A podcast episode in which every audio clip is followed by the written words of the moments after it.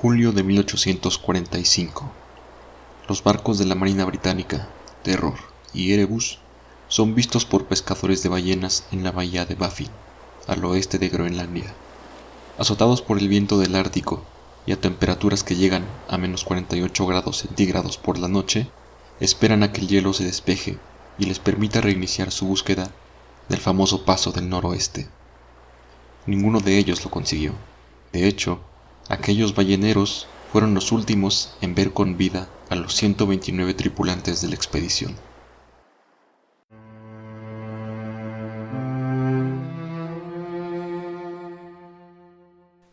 La puerta del castillo se abre, pero no hay nadie atrás.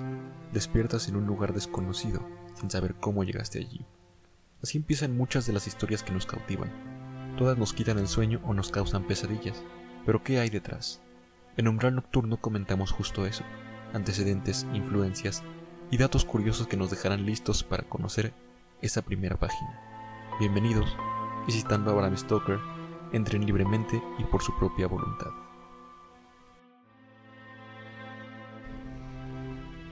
Hola, ¿qué tal? Muy buenas noches, yo soy Eduardo Suárez y les doy la bienvenida a un episodio más, al, segundo episodio de, de Umbral Nocturno. Espero que, hayan tenido paciencia con el primero y un poco de tolerancia.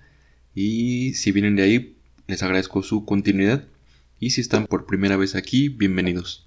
Este capítulo estará dedicado a comentar dos obras sobre un mismo tema. El tema ya lo habíamos adelantado un poquito. Es la expedición de Sir John Franklin en 1845.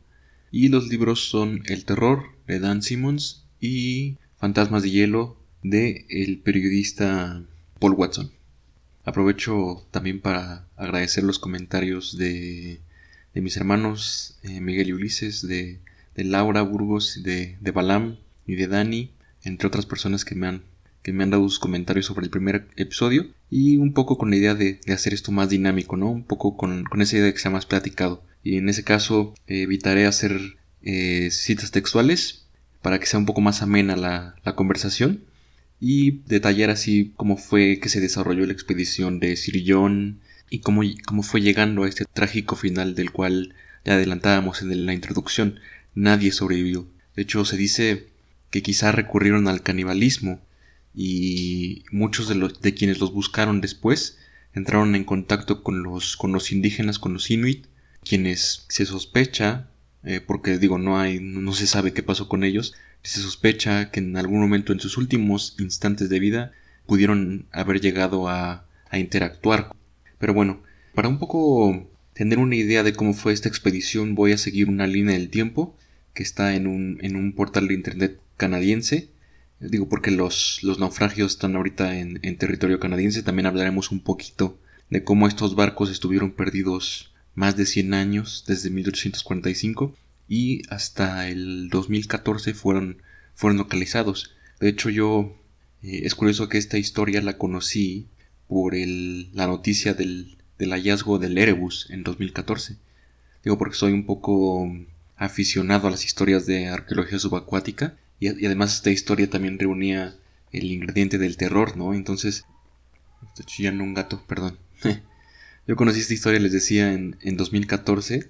En la madrugada estaba leyendo un artículo del diario El País y de ahí fue como me atrapó esta, esta narrativa del terror que muchos dicen que no había como mucha necesidad en el caso de Dan Simmons para, para crear una, una novela con un tono más fantástico por el hecho de que la propia expedición es de terror, literalmente, o sea, haciendo curiosamente honor al nombre de, de uno de los barcos, pues parece que ese nombre fue premonitorio, ¿no?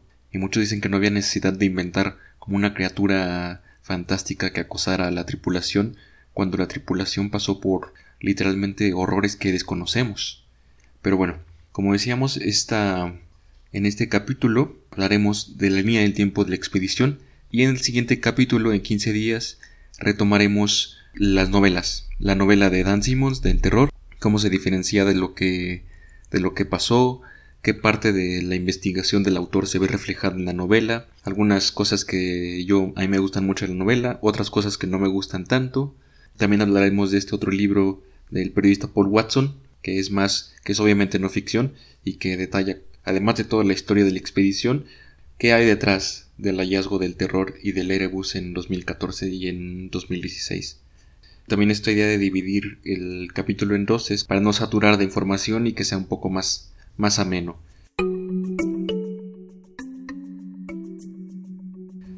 Esta línea del tiempo que tomamos del sitio Canadian Mysteries, que pueden consultar por supuesto, empieza en los años de 1818 a 1840. Es en esta época cuando los gobiernos de Inglaterra, por supuesto, y de Francia y de todas estas naciones del primer mundo comienzan nuevamente a interesarse en llegar a los confines de la Tierra, ¿no? Esta búsqueda un poco se, se interrumpió por el descubrimiento de América, pero 300 años después ya no me meteré en detalles de si ya una vez acabado con todos los con todos los recursos o independizadas todas las naciones americanas o la mayoría, pues la digamos los las potencias volvieron a esta búsqueda, ¿no? De en el caso de, del paso del noroeste era literalmente lo que lo que buscaba la expedición de, de Colón, un modo más rápido de llegar al continente asiático. Y la idea de la Marina Británica era pasar por todos estos pequeños eh, sistemas de islas y de archipiélagos y de bahías que hay al norte de Canadá, entre Canadá y el continente ártico, y la región ártica, perdón, y llegar a, Asia, ¿no?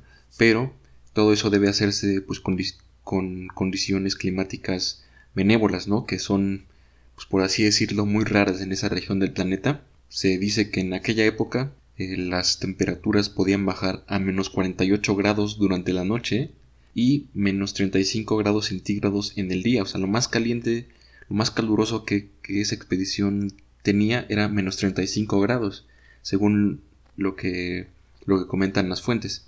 Entonces, tenían estos hombres que sobrevivir en este ambiente sumamente adverso, no obstante que tenían pues sistemas de calefacción que en su momento eran eran innovadores, pero que si tomamos en cuenta que eran los años 40 del siglo XIX, eran maquinarias de vapor. En fin, con este antecedente de por qué la expedición, básicamente para encontrar este paso a Asia, pasamos a la siguiente fecha, que es 1845, eh, cuando se le encarga a John Franklin, a Sir John Franklin, quien ya había explorado el Ártico un poco, buscando este mismo paso del noroeste, pero no lo había conseguido. Entonces, esta misión pendiente que tenía John Franklin de encontrar este paso del noroeste era como una como una necesidad para él la necesidad de reivindicarse porque él había dirigido dos, dos expediciones y había fracasado digamos digo porque pues la idea era encontrar el paso y no lo había encontrado y incluso en una de esas de una de esas expediciones también había atravesado por circunstancias muy adversas que le llevaron a comerse sus botas el, el cuero de sus botas a comérselo para sobrevivir.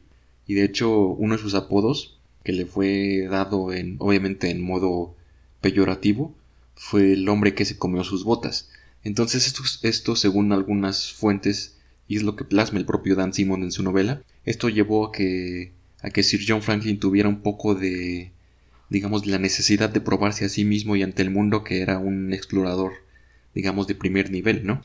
Y por ello Quizá cometió errores de confiarse demasiado y no dejar demasiada información eh, a su paso de dónde había estado, hacia dónde se dirigían, y eso se dice fue algo de lo que en parte los condenó. En el caso de las, de las primeras expediciones de rescate que se, que se organizaron para ir a buscarlos. Pero bueno, estamos en esta segunda fecha de mayo de 1845, que es cuando el HMS Terror y el HMS Erebus que bueno, terror significa, bueno, es literalmente la palabra, y Erebus es una región del infierno, no me acuerdo si eh, báltico o, romano, pero es, es, una, es, un, es una región del inframundo de una, no me acuerdo ahorita de qué cultura, pero el chiste es que de algún modo estos dos barcos pues tienen un poco nombres fatales, ¿no? En su, no sé, bueno, no sé si sea predestinación, pero es muy curioso pensar en cómo estos, estos dos barcos eran nombrados así y que fueran estos dos barcos los que quedaran en esta región atrapados. Pues muy bien, tenemos en 45 que Sir John Franklin recibe la, la comisión de liderar esta expedición y a su mando estaban dos, dos militares uno era dos marinos. Uno era Francis Crozier, que se dice estaba más experimentado que el propio Sir John, pero ahí hay, hay algunos temas políticos, si se quiere sociales, porque Crozier eh, entiendo que era irlandés, y bueno, no era tan fácil en esa época confiarle una, una expedición británica a un irlandés, ¿no?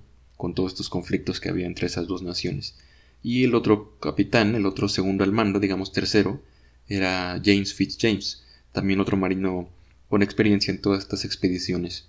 En total, su, su, expedición estaba compuesta de 129 hombres, entre ellos algunos, bueno, obviamente marineros de rasos, digamos, y había otros personajes muy curiosos como el doctor de la expedición, que se llamaba Harry, Harry Woodser, y era un médico eh, recién egresado, proveniente de una familia, digamos, acomodada, y pues con muchas ilusiones, lamentablemente, pues en esta que fue una de sus primeras comisiones, pues le tocó obviamente morir, pero no, no imaginamos que le tocó padecer antes de eso, ¿no?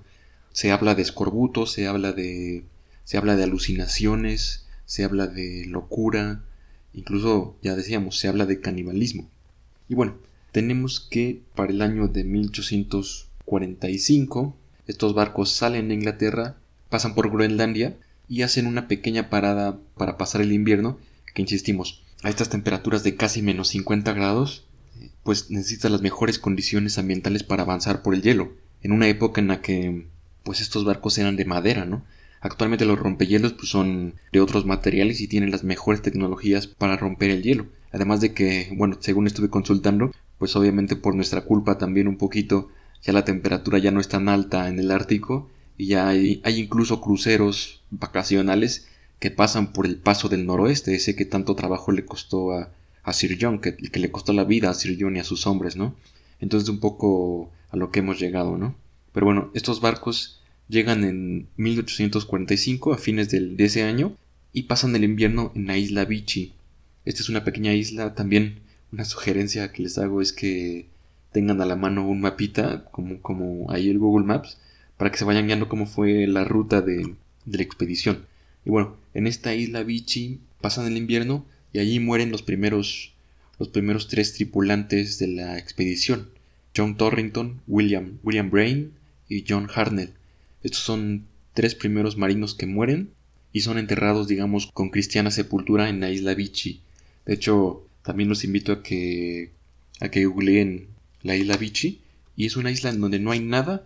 Bueno, hay montañas, algunas montañas y pues un suelo muy, muy agreste, pero no hay nada, absolutamente nada, más que estas tres tumbas de los, de los tres marineros, que murieron por, se teoriza que fue por envenenamiento, bueno, exceso de plomo en su sistema.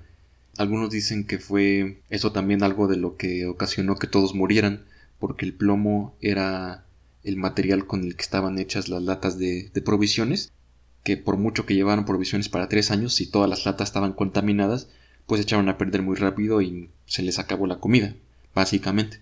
Pero en general se dice que los hombres de aquella época del siglo XIX estaban infectados de plomo por la comida, por las tuberías, por los productos de, digamos, de higiene personal que usaban. Era un, mineral muy presente que literalmente pues, los iba envenenando de a poco, ¿no? Incluso a, esta reina muy famosa Isabel se dice, se dice que su propio maquillaje fue lo que la mató.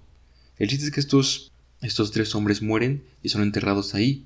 Curiosamente, si ustedes buscan las momias de la isla Vichy, también van a encontrar las fotos de cuando en los 80, en los años 80, en 1980, los desenterraron, digamos, arqueológicamente. Y lo sorprendente es que están muy bien preservados, obviamente porque inmediatamente que mueren, la temperatura misma los congela y de alguna forma los momifica. Ahí sí tienen la oportunidad un poco y si son de, esa, de esas personas con este, digamos, este un gusto un poco morbido, pueden buscar estas, estas momias de la isla Vichy. Y tenemos, decíamos, que pasan el invierno del 45 y el inicio del año 46 allí, en la isla. Cabe también agregar que para ese momento ya habían ellos consumido el ganado, porque llevaban, llevaban algunas, algunas pequeñas piezas de ganado para, para comerlas durante las primeras etapas, pero ya para ese entonces ya las habían consumido. También encontré unos datos muy curiosos, que es que a bordo del, de la expedición habían tres mascotas. Una de ellas era un mono capuchino, que había sido un regalo de Lady Franklin, esposa de, la, esposa de Sir John, a la expedición. Y no, bueno, no sé qué tenía que hacer un mono capuchino allí, me imagino que también le fue muy mal. También había un perro, un perro de Terranova que se llamaba Neptuno, y un gato. Y el gato era obviamente para que se comiera las ratas y ayudara a que las provisiones pues se mantuvieran mejor, mejor preservadas, ¿no? Sin el ataque de, de los ratones. Y el perro pues era literalmente para entretenimiento de la, de la tripulación y se dice, se dice, como está dicho que todavía pasaron a Groenlandia y tuvieron contacto obviamente y mandaron, mandaron correspondencia a sus, familiares, eh, pues, se dice que el perro Neptuno era muy popular entre, entre los marineros, ¿no? Entonces es aquí, después de la isla Vichy, cuando decíamos que Franklin quizás se confía, porque los historiadores dicen que fue allí en la isla Vichy donde él debió haber dejado un mensaje, un primer mensaje de cómo estaba hasta ese momento su tripulación, a dónde pensaba ir, por qué ruta, eh, digamos los detalles que hasta ese momento atravesaba, pero no dejó ninguna información. Entonces obviamente fue más difícil para quienes lo buscaron después, pues seguir sus huellas, porque no había dejado, digamos, un hilo, ¿no? Como, como dejan los buzos eh, de seguridad, ¿no? Una línea de seguridad a la cual seguir. Entonces así tenemos que se aventuran de lleno a la búsqueda del paso del noroeste, ya sin ninguna escala. De allí era la ruta hasta Asia, hasta el paso del noroeste. Y es allí donde decíamos en la introducción que son vistos por última vez por un barco ballenero, en la bahía de Baffin. Y es después de que son vistos por estos balleneros que literalmente no sabemos casi nada de lo que les pasó, solo sabemos lo que dice una pequeña carta. Y esta pequeña carta, que insistimos, lo que se dice de Sir John, la crítica que se hace a Sir John, es que él debió haber dejado a, lo largo de su ruta muchas cartas porque llevaban como una serie de, digamos, de tubos. En estos tubos metálicos se insertaban cartas para indicar la ruta que iban siguiendo. Y Sir John no dejó ninguna. Eh, ese fue el problema. Y quienes sí dejaron esta carta fueron los ya decíamos los hombres, los segundos al mando de Sir John, eh, Francis Crozier y James Fitzjames. Y esta carta fue encontrada hasta el año de 1859. Esto es literalmente casi 10 años de que salió la expedición. La expedición tenía provisiones para durar 3 años, para sobrevivir 3 años sin problema, pero ya decíamos el problema del plomo. Y bueno, por mucho que tengas provisiones para 3 años, a lo mucho, dicen también los historiadores, a lo mucho habrían durado cinco años, no el lapso que pasó del 45 al 59. Y es en el 59 hasta que una, un grupo de exploradores descubre, obviamente de exploradores que ya daban por muertos a todas estas personas, a todos los miembros de la expedición, y más bien querían indagar, pues encontrar los barcos, encontrar los cuerpos y darles pues su, su cristiana sepultura en casa, no en Inglaterra. Es hasta estos, hasta este año del 59 cuando se encuentra uno de estos, uno de estos mensajes que Crozier y Fitzjames dejaron en una pequeña mojonera en un lugar que se llama el punto, el punto Victoria. Y es curioso porque en este el punto Victoria ya había sido de hecho visitado por la expedición. En algún momento del año 1846 ya cuando las naves habían quedado atrapadas por el hielo, Sir John mandó una partida de hombres con unos oficiales de rango medio a que recorrieran esta isla del, rey Guillermo y la exploraran, para saber por dónde también habrían de seguir la ruta si todo salía bien y si el hielo se despejaba. Y bueno, estos hombres llegan al punto Victoria y ahí construyen una pequeña mojonera e insertan un primer mensaje informando lo que había sucedido. Y se decía en este mensaje que está fechado el 28 de mayo de 1847, decía, los barcos HMS Erebus y Terror pasaron el invierno en tal punto, eh, bueno, tienen latitudes ahí, los pueden buscar también en este, sitio de, de, misterios canadienses, de Canadian Mysteries. Perdónenme mi falta de mi falta de pericia con la latitud y la longitud, pero básicamente se dice que entre el 46 y el 47 habían hecho la ruta por Vichy y habían entrado al canal de Wellington y habían quedado atrapados esperando el, la llegada del verano y del, y del, y del deshielo. Hasta ahí se decía que todo bien. Sir John Franklin al mando de la expedición, todo bien, literalmente es lo que dice la, la, carta. y la firman el teniente Gore y un compañero de apellido de Beur en francés, ¿no? Bueno, imagino que era de ascendencia francesa.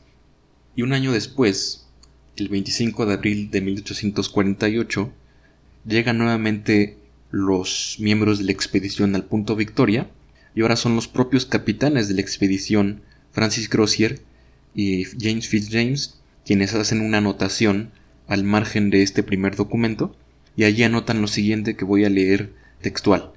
25 de abril de 1848. Los barcos Terror y Erebus quedaron desiertos, es decir, abandonados, el 22 de abril, cinco leguas al noroeste de, de aquí, de este punto, del punto Victoria, habiendo sido acosado desde el 12 de septiembre de 1846, es decir, que desde el 12 de septiembre de 1846 hasta ese abril de 1848 habían estado atrapados en el hielo sin poder moverse un solo centímetro de su lugar. Continuó. Los oficiales y tripulaciones, compuestos por 105 almas, bajo el mando del capitán Francis, Francis Rodon Moria Crozier, aterrizó aquí en la latitud, insisto con mis problemas con la latitud, latitud tal, longitud tal, y después continúa el documento, dice, Sir John Flankin murió el 11 de junio de 1847 y la pérdida total por muertes en la expedición ha sido, hasta la fecha, de nueve oficiales y quince hombres. Firman James Fitzjames, capitán del, del Erebus, y Francis Crozier, capitán del Terror y oficial superior de la expedición. Una última anotación que hicieron ambos capitanes en el margen de esta hoja fue la siguiente. Mañana 26 Salimos rumbo al río Bac, a la desembocadura del río Bac. Esta es la última anotación que hacen los dos, los dos oficiales en este pequeño pedazo de papel que no fue encontrado sino hasta el año de 1859, es decir, 11 años después de que lo escribieron, una partida de, de rescatistas, digamos, llegó al punto Victoria y encontró este mensaje que obviamente ya para ese punto era nada más anecdótico porque había desaparecido casi toda la esperanza de, encontrarlos con vida. También es muy importante ver cómo en esta carta, que también puede consultarse en internet, esta carta estaba escrita en varios idiomas. Estaba escrita en inglés, en francés, en español, en alemán y en danés. Y básicamente en, cada uno de los idiomas es muy breve, es un párrafo muy breve que dice quien quiera que encuentre esta carta, por favor comuníquese, envíela al almirantazgo de Inglaterra básicamente para que el almirantazgo, es decir, digamos la Secretaría de Marina de Inglaterra, supiera qué hacer o dónde encontrarnos, ¿no? O qué había pasado con la expedición. Entonces decíamos, esta, esta carta es lo único que se sabe de, de, la expedición por la expedición. Todo lo que se sabe después es a partir, digamos, de testimonios indirectos de exploradores o de los, de los indígenas inuit que convivieron con los, con los miembros de la expedición que murieron al final según lo que se, teoriza. Y entre todo este tiempo, digamos los, años más inmediatos a la expedición, hubo muchos esfuerzos por, por buscarlos. De hecho, es curioso porque la esposa de Sir John, eh, Lady Jane Franklin, fue la que más buscó y movió cielo, mar y tierra para que se organizaran partidas de rescate. Pero en los primeros años, en los primeros tres años, como ya decíamos, como ellos llevaban, provisiones para tres años, el almirantazgo estaba confiado de que iban a llegar a Asia y prácticamente dejaron pasar todo ese tiempo, todos esos tres años para enviar las primeras partidas. Y fueron 10, 20 años, 30 años de la vida restante de la esposa de Sir John que ella trató y organizó expediciones, las financió o reunió fondos con sus conocidos en su, en su clase social que pues era alta porque el propio Sir John había sido gobernador de la isla de Tasmania, una, colonia inglesa, y ellos eran pues miembros de la alta sociedad. Incluso ella organizó ya después expediciones para, digamos, para desmentir a, a otras expediciones, sobre todo la que en 1854 organizó un personaje que se llamaba John Rye, y este personaje viajó por tierra, o sea, en lugar de viajar por, por mar como el propio Sir John, él fue desde Estados Unidos y Canadá hacia el norte, hacia el norte, hacia el Ártico, buscando la, isla del Rey Guillermo, a la cual llegó, y allí encontró ya en la nieve, ya digamos desperdigados, objetos de la expedición. Y entre esos objetos, eh, bueno, con base en todo lo que encontró, él llegó a la conclusión o la teoría de que los miembros de la expedición habían recurrido al canibalismo para, para sobrevivir. En su búsqueda, ya decíamos, del río Bac, con la idea de, de llegar a todas estas zonas más calurosas, por así decirlo, de, obviamente calurosas es, sarcasmo porque aún así son temperaturas bajo cero del territorio de Nunavut, en Canadá. Y cuando John Ray publica los resultados de, su expedición sugiriendo que Sir John había recurrido al canibalismo, pues Lady Franklin no, no lo podía aceptar, ¿no? no podía aceptar que su esposo había, había recurrido a esas medidas tan, digamos, tan drásticas, y organizó estas partidas para desmentir a John Ray. Y una de esas partidas fue la que en, 1859, ya decíamos, encuentra el, documento de, del punto Victoria, y ese, ese documento es, es el por el medio del cual se supo que Sir John había muerto y que Crozier y Fitzjames se habían hecho cargo de la expedición hasta el final de, pues, de sus días, de, ambos, ¿no? Después, la siguiente fecha que tenemos es 1869. En este año el periodista estadounidense Charles Francis Hall, perdónenme si, si mi pronunciación es un poco, un poco como expresidente mexicano, cuando este periodista organiza una propia expedición eh, debido al interés que tenía en la historia, y viaja junto con informantes inuit e intérpretes, claro, viaja a la isla del rey Guillermo, y en esta isla él entrevista a muchos de los, de los inuit que entraron en contacto con, con la expedición. Es curioso porque él ahí recoge muchos de los objetos, digamos botones, eh, quizá cubiertos, bueno, esto es, esto es mía, pero digamos objetos obviamente no dinero porque pues los inuit no tenían el mismo sistema monetario de, de, los ingleses, pero digamos objetos que los miembros de la expedición usaron para, para hacer trueque con los inuit conseguir comida. Y es ahí en ese, en ese informe de, de Charles Hall que se reúnen muchos de los, de los testimonios inuit que ayudaron a, a reconstruir la historia. Y bueno, fue, esos fueron los, lo, lo que se supo de la expedición durante décadas o incluso siglos, porque desde aquel año del 69 y el 2000 hubo por supuesto muchísimas expediciones que intentaron buscar los barcos, pero ninguna tuvo éxito. Fue hasta el año de 2008 cuando el gobierno canadiense empieza a organizar nuevas iniciativas ya de tipo arqueológico para, para localizar los dos barcos. Y aunque yo al principio pensaba que era pues, muy noble la intención del gobierno canadiense, ya en este libro de de Paul Watson, estuve leyendo un poquito que, ok, sí fue un poco por el interés histórico del, del primer ministro canadiense, Harper en ese entonces, pero también hubo otros temas más políticos de por medio que analizaremos después en el siguiente capítulo donde hablaremos un poco de este libro de Paul Watson. Y bueno, resultado de estas iniciativas del gobierno canadiense fue que en 2014, usando tanto la arqueología en tierra o en, agua, digamos, y también tecnología satelital, un equipo de, investigadores localizó el barco Erebus, el, digamos el segundo barco de la expedición, ¿no? Y esta, esta investigación de Parks Canada, que es la, agencia, digamos, que, eh, del gobierno canadiense que investiga todos estos temas históricos, antropológicos, es hasta este año que esta, que esta institución localiza el barco junto junto con la ayuda de los, de los Inuit de Nunavut. De hecho, se dice que los Inuit, ellos sabían todo el tiempo, todo el tiempo habían sabido dónde estaban los barcos, solamente que debido al, digamos, a la segregación que habían sufrido por, por siglos por los propios canadienses y los británicos, pues los Inuit se volvieron un poco muy, muy ensimismados, ¿no? Obviamente por, por estos temas de discriminación. Y es hasta estos años cuando el gobierno canadiense empieza una campaña de diálogo, digamos, más cordial más enfocada a aprender de los propios inuit, que estos indígenas literalmente los llevaron al lugar donde estaba el Erebus. Y de hecho es también se me hace muy, muy positivo que el, el, sitio arqueológico del Terror y del Erebus, ya ahora ya descubiertos, es copropiedad de Canadá y también copropiedad del, digamos, de esa región autónoma de, de Inuit, de Nunavut. Todas esas comunidades son también, digamos, propietarias en la letra de, de los sitios arqueológicos.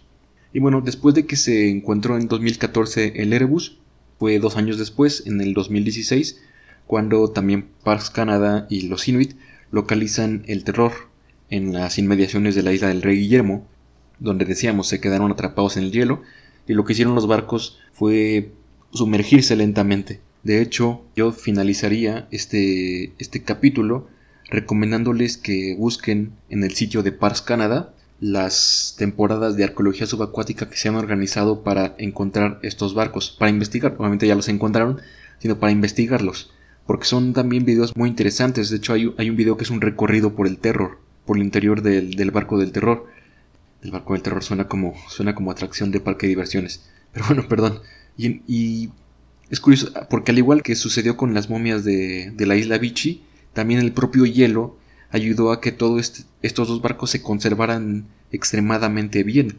De hecho, y desde el 2016 o 2014 hasta este 2020 ha sido pues muy interesante lo que han lo que han lo que han investigado y lo que han encontrado, pero también muy demandante, porque insistimos, son temperaturas aún hoy con todo el calentamiento global, son temperaturas bajo cero y los arqueólogos subacuáticos tienen una ventana de una o dos semanas al año en verano para que las aguas estén medianamente cercanas a lo que sería un grado cero de temperatura y poder bucearlas y poder investigar los barcos. Fuera de esas dos semanas al año, tienen que esperar otro año para volver a esperar al verano y volver a realizar investigaciones, digamos, bajo el agua. Y lo que han encontrado son también muchos materiales, han encontrado fusiles, han encontrado, eh, digamos, vestimenta de los oficiales. Y se dice, uno de los últimos hallazgos que yo, que yo leí, es que tuvieron acceso a la cabina del capitán Crozier, el capitán del terror después de la muerte de Sir John. Y allí la esperanza que tienen los arqueólogos hasta ese momento es poder, porque está el escritorio como así tal cual como si lo hubiera dejado Crozier al momento de abandonar los barcos, está el escritorio cerradito, cerradito. Entonces, la esperanza de los arqueólogos es encontrar documentos escritos bien preservados dentro de este escritorio que les digan un poco de qué, qué pasó en esos momentos de tanta necesidad de, de todas estas tripulaciones que insistimos a temperaturas bajo cero congelantes. De hecho, se dice que era tan baja la temperatura que si ellos, estando afuera, en el exterior, se quitaban el pasamontañas, corrían el riesgo de arrancarse la piel entera, o sea, la barba y la piel entera del rostro debido a la congelación, al grado de congelación en el que caían las prendas. También tenían que cuidar incluso el sudor, porque cuando ellos sudaban, digamos, el líquido se congelaba y podía también matarlos, causarles hipotermia u otras o cortadas dentro de sus propias ropas. Entonces eran condiciones muy adversas y solo nos queda imaginar a través de la de la ficción, como en el caso de Dan Simmons y en el caso también de una serie, una serie de televisión que se hizo en años recientes por AMC y que está basada en el propio de Dan Simmons. Y solo nos queda imaginar, ya decía, qué es lo que pasó o documentarnos o tratar de investigar, digamos, en la historia, que es de lo que habla Paul Watson en su libro. Quiero ir cerrando un poco recomendándoles que, que busquen la historia de estos barcos, que busquen la historia de las, de las momias de la isla Vichy, que siguen allí, por cierto, o sea, fueron investigadas arqueológicamente en los, en los 80 y obviamente por respeto a los propios personajes que están ahí enterrados, permanecen allí y también que busquen qué fue de esta expedición en todos estos videos que les recomiendo mucho de Parks Canada. Son de libre acceso y están muy bien para explicar cómo se, cómo se investigan todos estos contextos sumergidos. Y bueno, yo en esta ocasión finalizo este episodio con una canción de Iron Maiden que hasta hoy que, que hice la investigación de este capítulo me enteré que está, que está basada en las momias de la isla Vichy. Y esta canción se llama Strangers in a Strange Land extraños en tierras extrañas sería la traducción y está basada en estas en estas momias de la isla Vichy. Bueno, yo espero que este capítulo 2 de Umbral Nocturno haya sido de su agrado y los invito a sintonizar el siguiente en 15 días para seguir hablando del terror y del Erebus a través de estas dos obras que ya deseamos, el de Paul Watson y el de Dan Simmons. No me queda nuevamente más que agradecerles su compañía y desearles una muy buena noche.